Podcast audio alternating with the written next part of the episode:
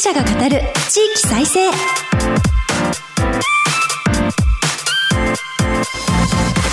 日本経済新聞の支局記者が語る地域再生。番組進行を務めます。古き良き時代から来ました。真面目なアイドル真面目にアイドル。ユッフィーこと寺島由布です。私寺島由布は早稲田大学在学中の2013年からソロアイドルとして活動しています。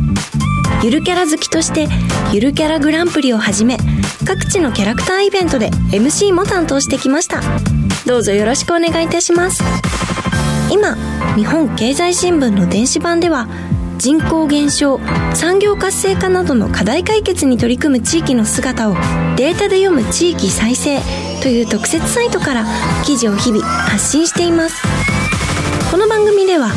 日本経済新聞の52支局のネットワークを生かして毎回一つの地域にフォーカス。記者が知る地域の今を伝え地域の魅力も紹介します。日経電子版から地域ニュースもピックアップしてお届けします。さて今日の番組は先週に続いて北海道旭川に注目します。番組前半は移住者で人口増東川の秘密と題してお送りします。また全国各地の地域ニュースを挟んで後半は旭川市のグルメ有名施設をテーマにお届けします。この番組のご感想は「ハッシュタグ地域再生ラジオ」でぜひツイートして盛り上げてください。この後日経の旭川支局とつないでお送りします。どうぞお楽しみに。支局記者が語る地域再生。この番組は日本経済新聞社の提供でお送りします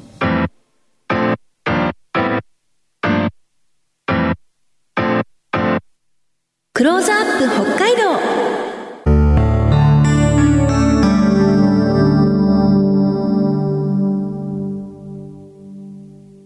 このコーナーでは毎回都道府県リレー担当地域を紹介します。今回は北海道旭川支局です。ここからはマイクロソフトチームズを利用してお送りします。日本経済新聞旭川支局長男女康弘さんとつながっています。旭川にいらっしゃる男女さん、今週もよろしくお願いいたします。ユフィさん、よろしくお願いします。お願いいたします。前回は旭川家具について伺いました。今回は移住者で人口増東川の秘密というテーマですね。はい。今回は北海道旭川市に隣接する東川町についてお話ししようと思います。農業のほか、先週取り上げた家具作りが盛んな人口8600人の町です。移住希望者の注目を集め、30年間で約1600人増えています。また企業と盛んに協定を結び民間の力を町の政策に生かしており地域再生の手本の一つのような町です東川町は家具や写真で地域のブランド力を上げて地方再生に取り組む町として注目されています。東川町の地理などまずご紹介いただけますか？はい。東川町は大雪山大雪山とも言います。こちらの大雪山連峰の山で北海道最高峰標高2291メートルの旭岳の麓に広がる町で生活に使う水は全て天然水です。ただし町の中心部には水田や住宅地が広がりいわゆるコンパクトシティとなっています。東京羽田空港からの便がある旭川空港から車で10分です。このアクセスの良さが移住者や企業の心理的なハードルを下げている理由にもなっています。東川町では適切の適、過疎のその字を合わせて、過密でもなく過疎でもない、程よいゆとりがある適素なまちづくりと呼んでいます。東川町では毎年全国の高校写真部サークルが集う写真コンテスト写真甲子園が行われていますね。この大会の歴史と特徴を教えてください。1985年に世界にも類のない写真の街宣言を発表。自然や文化人が写真を通じて出会う世界の人々に開かれた街写真写りの良い街づくりを目指していますその1985年から毎年夏国内外の写真家を表彰する東川賞授賞式や受賞作家作品展などの東川町国際写真フェスティバルを開催しています今年の作品展は7月29から8月28日、写真甲子園の本選大会は7月25から28日に開催します。絵になる街を目指すこと、これが重要なポイントです。移住してきた人は酒蔵を経営したり、家具作りをしたりと、様々な仕事に取り組んでいますが、飲食で独立する人も多数います。おしゃれなカフェが増えて、新旧住民が語り合う雰囲気が生まれています。ここで、東川町の菊池新町長に、街づくりへの考えなどを伺っておりますので、お聞きいただきます。菊池町長は、1967年、東川町生まれ、1992年に役場に入庁され、企画総務課長、東川スタイル課長、産業振興課長などを経て、今年2月に初当選されました。なお、20年間町長を務めた前任の松岡一郎さんは、現在、町内にある北高学園旭川福祉専門学校の学生募集担当を務められています。東川町町長の菊池さん、よろしくお願いいたします。はい、よろしくお願いいたします。早速ですが、菊池町長に伺います。東川町の地域再生の取り組みについて、現状とどのようなことを大切にされているかお聞かせいただけますか？はい。先ほどご紹介あったように、今回町長選に初当選をさせていただきました。職員時代30年間ですね、東川町の仕事をしてきたわけですけども、前町長の松岡さんが町長を20年やっていた中で、私も20年共に過ごさせていただきました。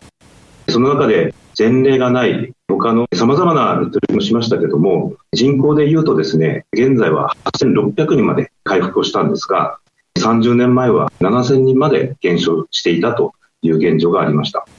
これら1600人回復したわけですけども、もちろん移住、定住への取り組みをいろいろと進めてきましたけども、最も大切にしていたのは、現在、町に住んでいる町民の方々が幸せに暮らし続けれる環境を作っていくこと。そして、大雪山の麓にある町として自然環境に恵まれた環境を生かしながら、暮らしを大事にした政策を一つ一つスピード感を持って進めてきたということが大きな政策の柱だと思っております。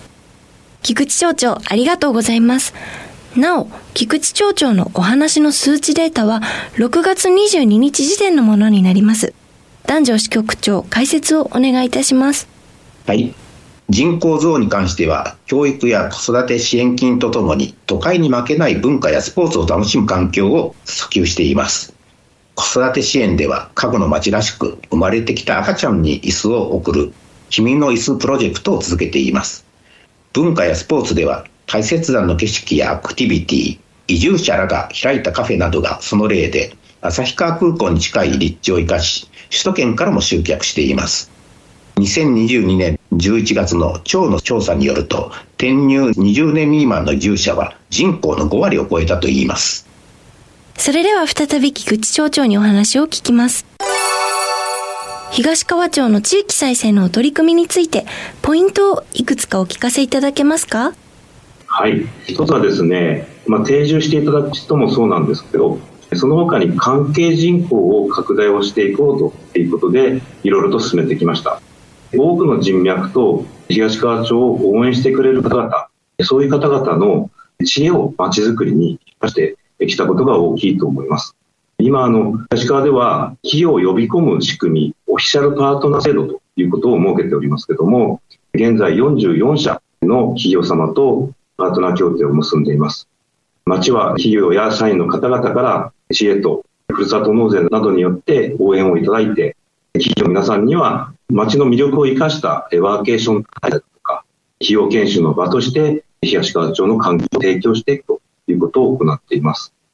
また、公立としての全国で唯一の東川町立東川日本語学校というものも町運営をしておりますけれども、現在、専門学校の法学園にも日本語学科というものがあって、約350人が東川町に滞在をして学んでいるという環境があります。その他にも短期研修1ヶ月から3ヶ月程度の受け入れも実施しておりまして、受け入れにあたっては町独自の奨学金制度によって留学生を支援をしているということ。この取り組みによって、今では町の経済にとって非常に大きな効果をもたらしている。数字で言うとですね、新たな産業、まあ、10億円の産業が東川町の中に生まれたというふうに考えています。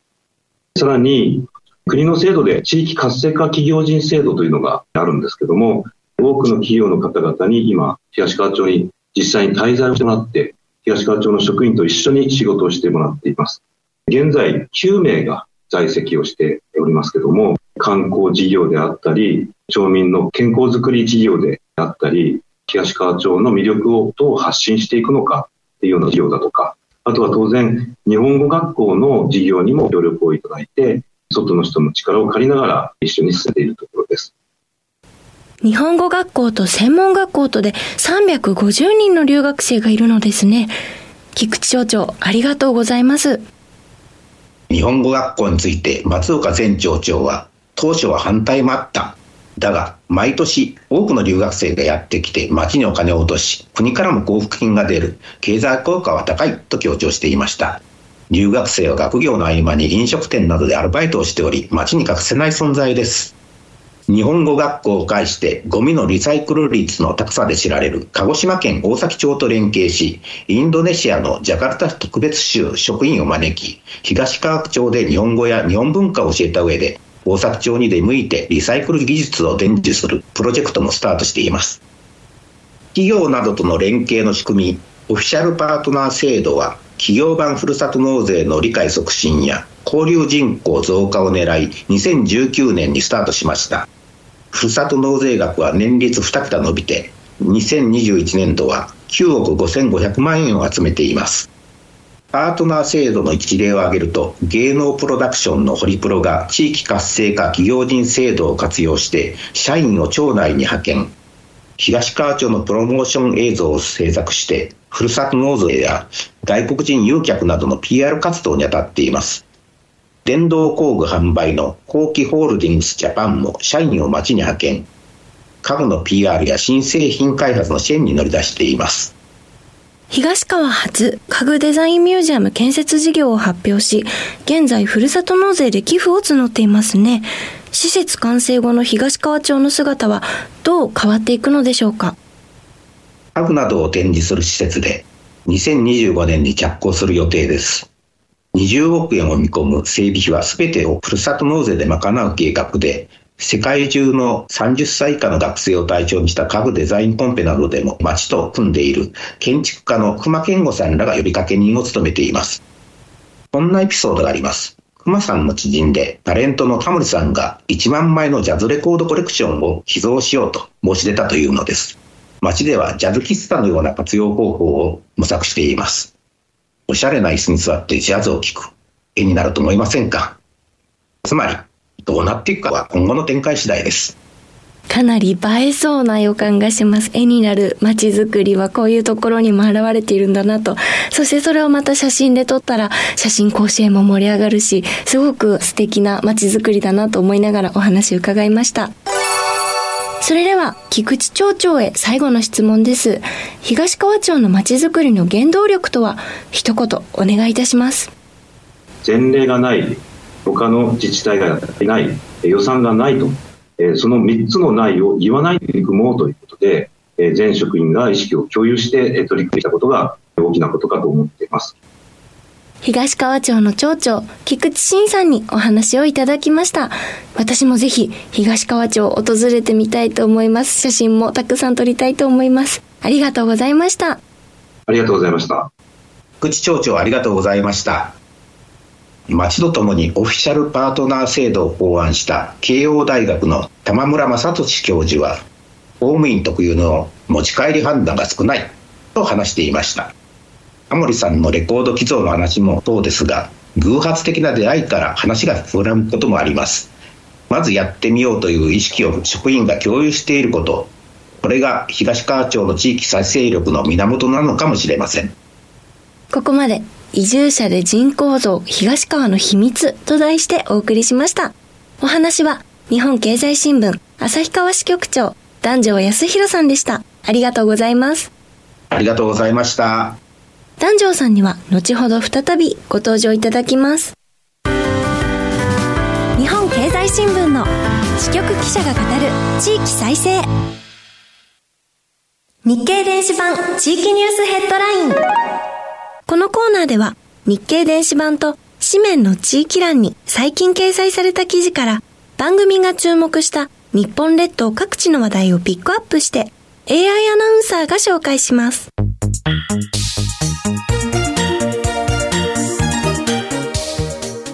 最初のニュースです。北海道旭川市や交通事業者、観光ユニバーサルマース。北海道旭川市やタクシー、路線バス、鉄道、航空事業者など9社は、移動に困難を感じる人たちのニーズに応える、ユニバーサルマース、次世代交通サービスの実験を始めました。空港、駅などから、旭川市旭山動物園、白金青井池の2カ所の観光地への移動が対象です。2023年度末まで続けます。次のニュースです。新潟市、福島、会津若松市と連携協定観光振興で、新潟市は、福島県会津若松市と観光振興に関する連携協定を結びました。具体的には、新潟空港を使った漁師を結ぶ観光ルートの整備など、インバウンド、訪日外国人事業の拡充を予定しています。新型コロナウイルス化が落ち着いてきたことを受け、漁師で協力して観光客を誘致します。続いてのニュースです。東北夏祭り4年ぶり正常化、生きがい客に的、ねぶた100万円席。2023年の東北6県の夏祭りが4年ぶりに新型コロナウイルス化前の開催規模に戻ります。各運営団体は踊り手の人数上限をなくしたり、沿道での食べ歩きの制限を撤廃したりします。東北外の観光客をいかに取り込むかを目的に、青森ねぶた祭りでは、一組100万円の VIP 席など高級観覧席を増やします。盛岡市では、アメリカのニューヨークタイムズで紹介されたことを契機に地元一丸となってインバウンドの受け入れ体制を整えます。最後のニュースです。高知市将棋所地域商社地場産品の販路拡大で協定。高知市と高知商工会議所、高知銀行子会社の地域商社高知は13日、県産品の販路拡大などについて協定を交わしました。3社が相互に持つ情報やノウハウを活かし、事業者の県外展示会への出展やバイヤーとの交渉、電子商取引、EC サイトへの掲載などを支援していきます。ここまで AI アナウンサーがお伝えしました。以上、日経電子版地域ニュースヘッドラインでした。ご紹介した記事の全文は、日本経済新聞の電子版でチェックしてください。支局記者が語る地域再生。引き続き、日本経済新聞、旭川支局長、男女康弘さんにお話を伺います。ここからは、旭川市のグルメ、有名施設についてお送りします。旭川市旭山動物園は動物のありのままの姿を見ることができる行動展示が有名ですよね。旭川市旭山動物園は360度見渡せる水中トンネルがあり、飛んでいるように泳ぐ姿を観察できるペンギン館や、巨大プールと檻のない施設とを組み合わせて、飛び込みや陸上での様子が見られる北極熊館などが人気です。さらに2021年12月に生まれた北極熊の子供や、22年9月に生まれたライオンの子供がすくすく成長している様子を見ると和みます。8月10日から16日の間は閉園時間を午後9時まで延長し、普段見ることのできない夜の動物たちの様子を見ることができる恒例の夜の動物園を開きます。野生のカバは夜にご飯を食べるので、その姿を見ることができます。他にもアムールトラや森林オオカミ、フクロウなど夜行性の動物たちの違った活発な動きが人気です。一方で北海道では都市部でもヒグマが出没していますね。そうなんですよ。ヒグマの目撃情報が多発していますが、ヒグマの生態や魅力について知っている人はあまり多くありません。そこで2022年に9年ぶりの大型施設として開設したのがエゾヒグマ館です。崖や滝などの環境を再現した屋外スペースがあり、メスのエゾヒグマ、名前はトンコというんですけど、がのびのびと活動しています。トンコはもともと野生で暮らしていた個体です。路上を再現したガードレールや注意看板なども設置しており、人間社会のすぐそばでヒグマが生息しているという状況や距離感を感じ取れると思います。6月には坂東現園長と多くの行動展示施設を手掛けた設計会社の社長とで講演会を開き熱心な聴衆を集めました。動物のどんな行動を引き出すため、どんな施設設計の工夫があるんだろうという視点から見てみるのも新しい動物園の楽しみ方かもしれません。その他のおすすめスポットはありますか？四季折々に開花する植物が多彩な表情を見せる上野ファームがあります。北海道の気候風土で育つ植物が作り出す庭を北海道ガーデンと上野ファームでは呼んでいます。オーナーガーデナーの上野さゆきさんは北海道にしか自生していないエゾクガイソウは本州に自生するクガイソウよりもさらに大型で夏に青紫の補助の花が咲きます。北国ならではの植物も植栽デザインを取り入れることで北海道でしかできない北海道ガーデンを作っていますと話しています。アイヌ文化に興味がある方々には聖地と言われる峡谷カムイコタンがあり河村兼とアイヌ記念館が8月15日にリニューアルオープンします。旭川市博物館にも多数のアイヌ関係の展示があります。北海道らしい広大な風景が楽しめる場所としては、旭川空港の南東、車で15分ほどのところにある丘陵地、終日の丘がおすすめです。アップダウンが連続する道路の脇には農地が広がり、遠くには旭川市街、大雪山連峰、十勝岳が一望でき、聞こえてくるのは鳥のさえずりや風の音だけです。バイク愛好家らに人気のスポットです。本当に魅力的なスポットばかりです。では、旭川のご当地グルメについても教えてください。醤油味の旭川ラーメンは、味噌の札幌、塩の函館とともに、北海道三大ラーメンとして有名ですね。旭川観光コンベンション協会によると現在も続く豚骨に煮干しなどの海産物の出汁を加えたダブルスープを醤油味に仕上げスープがよく絡む中太麺と合わせたスタイルは戦後に誕生したとされています豚骨を使うのは旭川市が豚肉の主要産地だったという説が有力です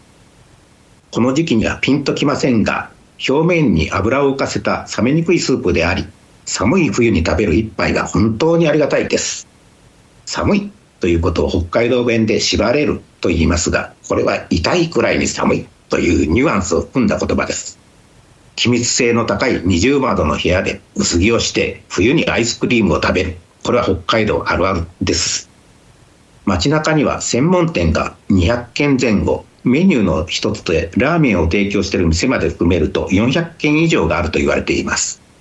郊外の長山地区には8軒が集まる旭川ラーメン村があり観光バスの立ち寄りスポットとなっていますそれと醤油味は王道でたくさんの店が競っていますが味噌や塩ホルモンを分じたラーメンが売りの専門店もありますその他のグルメでは手羽も含む若鶏の半身を焼いた新子焼き鮮度のいい豚の内臓を塩とスパイスで味付けした塩ホルモンなどの肉料理のソウルフードがあります。また、酒どころとして知られる神戸の灘地区になぞらえて、かつて北の灘と呼ばれた旭川には今も3つの日本酒の酒蔵が健在です。大雪山の伏流水を使った伝統の日本酒のほか、新酒の木崎が入った貯蔵タンクを雪で埋めて熟成させる雪中貯蔵法という技法で作った日本酒なども販売しています。さらに地ビール工場もあります。内陸の町だから海鮮はどうなんだろうと侮ってはいけません。北海道のほぼ中央に位置する地の利を生かして日本海、オホーツク海、太平洋の3つの海から新鮮な魚介類が届きます。フランスのミシュランガイドに載った寿司店のほか、市の中心部のグルメ街、三六街には海鮮が売り物の居酒屋も多数あります。旭川中心部は5番の目のような街になっており、三条通り6丁目、これを綴めた名前が旭川三六街でございます。毎年9月の敬老の日を含む3日間 JR 旭川駅前から約 2km も続く中心商店街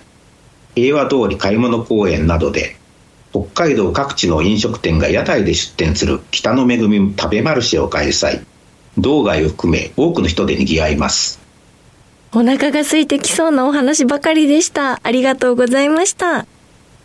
後半は旭川市のグルメ有名施設をテーマに日本経済新聞旭川支局長男女康弘さんに伺いました。2回にわたりまして旭川のご解説ありがとうございました。ありがとうございましたここまでマイクロソフトチームズを利用してお送りしました。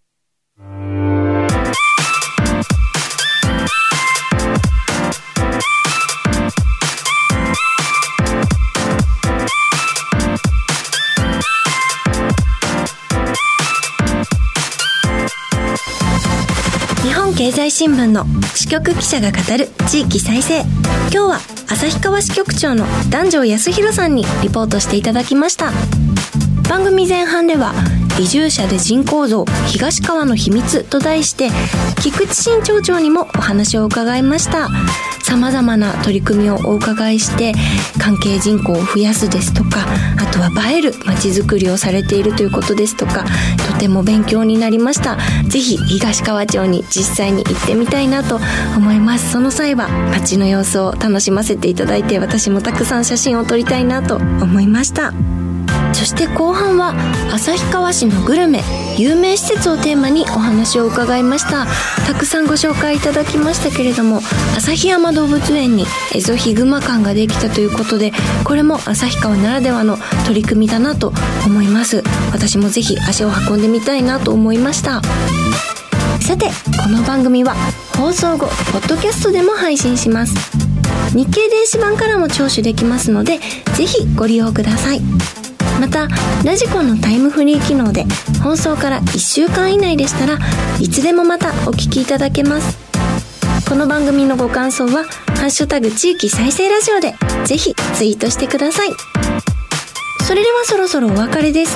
来週は金沢支局からリポートしていただきます。次回もどうぞお楽しみに。ここまでのお相手はユッフィーこと寺島由布でした。支局記者が語る地域再生この番組は日本経済新聞社の提供でお送りしました。